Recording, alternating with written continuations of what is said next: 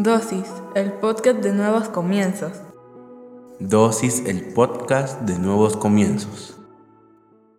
Bienvenidos sean todos y cada uno de ustedes una vez más a Dosis. Hoy hablaremos sobre diluido. El diccionario define diluir como hacer más fino, disminuir la fuerza, adulterar, reducir el valor o eficiencia, hacer más débil, rebajar. De eso hablaremos este día. Padre, en el nombre de Jesús te damos gracias por el privilegio que nos das de aprender en pequeñas dosis de tu palabra. Te pedimos que hables a nuestra vida, a nuestra mente, a nuestro corazón, que nos permitas comprender a cabalidad todo lo que nos quieres enseñar en esta dosis, pero sobre todo que lo que hoy aprendamos lo podamos poner en práctica en nuestra vida diaria. En el nombre poderoso de Jesucristo. Amén y amén. ¿Alguna vez te has molestado porque has comprado algo que tú creías que era original y terminó siendo una copia barata? ¿Alguna vez te has molestado porque te has sentido engañado porque no recibiste lo que tú creíste que merecías? ¿Alguna vez te ha dolido pagar una cuenta en un restaurante ya que la comida fue malísima? Todo eso tiene que ver con el tema de diluir. ¿Sabes? Actualmente en la vida cristiana está pasando exactamente lo mismo. Hoy no hablo de una iglesia en particular, hoy hablo de una vida cristiana. La palabra de Dios nos advierte en 2 de Timoteo 3 del 4 al 5. No se podrá confiar en esos orgullosos, porque actuarán sin pensar. En vez de obedecer a Dios, solo harán lo que les venga en gana Dirán que aman y respetan a Dios, pero con su conducta demostrarán lo contrario. No te hagas amigo de esa clase de gente. Desafortunadamente, hoy pensamos que el Evangelio debe de ser según nuestros términos y lo estamos diluyendo y no nos damos cuenta. No nos damos cuenta que finalmente ya no estamos obedeciendo a Dios, sino estamos obedeciendo lo que nosotros queremos, no lo que necesitamos obedecer. Hoy las personas buscan el consejo adecuado a sus necesidades según su propio plan. No buscan el consejo adecuado según el plan de Dios. A la gente no le gusta oír lo que está mal. Le encanta que lo favorezcan cuando hay duda en algo. La palabra de Dios no funciona de esa manera. El Evangelio no funciona de esa manera. El Señor dejó escrita su palabra. Y nosotros no debemos de alterar nada. No porque esté de moda. No porque todos lo hacen. No porque quiero pertenecer a una iglesia grande. No porque quiero ser famoso. No, por absolutamente nada. La palabra ha permanecido por los siglos. Nosotros somos los que hoy queremos diluirlo en nuestras vidas. Y no se trata de eso. Toma un medicamento. Te va a hacer efecto. Es más, muchísimo más pronto si es una dosis fuerte. Pero ¿qué sucede si lo diluyes? No vas a sentir los efectos. Todo lo contrario, el dolor va a permanecer. Y eso es lo que estamos haciendo hoy como cristianos. Las cosas malas están permaneciendo en nosotros porque hemos diluido la palabra de tal manera que parece que obedecemos a Dios, pero estamos haciéndole caso a nuestro propio orgullo. No hemos comprendido el Evangelio no se trata de nosotros, se trata que debemos de obedecer la palabra de Dios, que Él ya hizo la inversión en nosotros y que somos nosotros los que no queremos obedecerlo a Él. Queremos un Evangelio diluido. Míralo en el día a día. A veces en nuestro cuerpo tenemos lesiones a causa de que no hicimos un tratamiento correcto. Tenemos inconvenientes en nuestra casa a causa de no haber hecho una buena construcción. Algunos accidentes eléctricos se dan a causa de no usar buenos materiales, porque todo lo diluimos. A todo le bajamos calidad y por tanto estamos acostumbrados a bajarle calidad también a la palabra de Dios para sentirnos cómodos. Y eso no debe de ser de esa manera. Recuerdo una frase que yo escuchaba cuando estaba de adolescente. No hay nada que una curita no pueda pegar. Y era mentira. Yo tengo heridas que debieron de haber cosido. Y como no lo hicieron, sino que realmente me pusieron una curita, hoy tengo grandes marcas en mi piel a causa de que cerraron y se tardaron meses y meses y meses en cerrar. Y a veces hasta se me infectaron a causa de pensar que una curita podía curar aquello que necesitaba un tratamiento. Pues eso es lo que pasa con nosotros. No cambiamos, no renovamos nuestros pensamientos, no vemos el avance en nosotros porque estamos curita por curita por curita cuando realmente estamos en el intensivo. Jeremías 6 del 13 al 14 dice, todos desean lo que no es suyo, desde el más chico hasta el más grande. Ya no se puede confiar ni en el profeta ni en el sacerdote. Compañitos de agua tibia pretenden curar las heridas de mi pueblo. Insisten en que todo está bien, cuando en realidad todo está mal. Pañitos de agua tibia. A veces teníamos fiebre de niños y lo que hacían es que nos ponían un pañito de agua. Ya le va a bajar la fiebre al niño. Y muchos terminamos hospitalizados a causa de que pensamos que con pañitos nos íbamos a curar. Muchos terminarán en el infierno a causa de tratarse con pañitos. A causa de que ya no se atreven ni siquiera los líderes a hablar claro, sino se han dedicado solo a poner pañitos en la frente para que la gente no abandone la iglesia. Es que la gente abandona la iglesia porque nunca se les ha hablado claro, porque nunca han visto un verdadero evangelio y piensan que estar en los caminos de Dios es jugar y hacer lo que a uno se le da la gana y no es de esa manera. Sino para qué tenemos la Biblia, para qué tenemos la palabra. Hoy las iglesias hablan de avivamiento y ni siquiera saben qué significa el avivamiento. El avivamiento no es que se llene la iglesia, no es que sea la iglesia más grande, no es que tenga buena música, no es que el pastor sea famoso. El avivamiento es cuando la gente es quebrantada a causa de la unción del Señor. Y ese quebrantamiento solo viene cuando uno se de su orgullo. El avivamiento de Gales tenía una frase insignia de Evan Roberts, que era, doblégame por favor, Señor, doblégame. ¿Acaso dices eso en tus oraciones? Ya ni siquiera oramos, ya ni siquiera le pedimos al Señor que nos doblegue. Todo lo contrario, lo tratamos de doblegar a Él según nuestros criterios y nuestros valores, que por lo que se ve hoy en día en la sociedad en la que vivimos, cada vez esos valores están más cerca del suelo. No nos damos cuenta y no queremos reaccionar.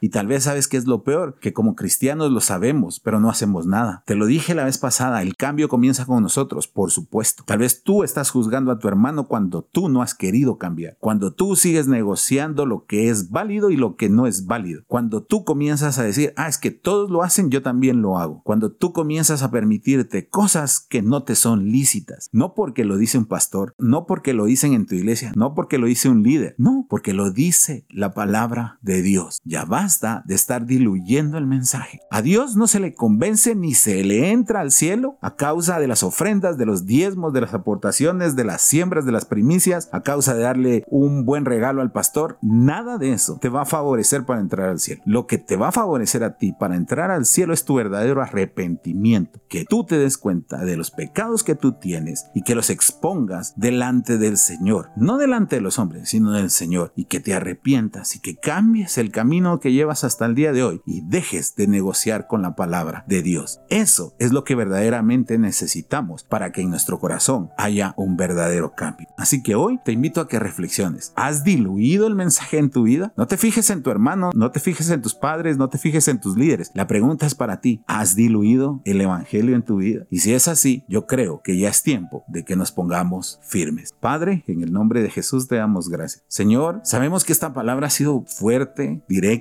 pero muchas veces necesitamos reaccionar de esa manera. Muchas veces, Señor, nosotros tenemos que ser esa voz que clame en el desierto, esas personas que por fin puedan volver a orar y pedirte que doblegues nuestro orgullo, porque no hay nada más importante, Señor, que el obedecer tu palabra y seguir correctamente el camino que tú nos has trazado. Te lo pedimos en el nombre poderoso de Jesucristo. Amén y amén.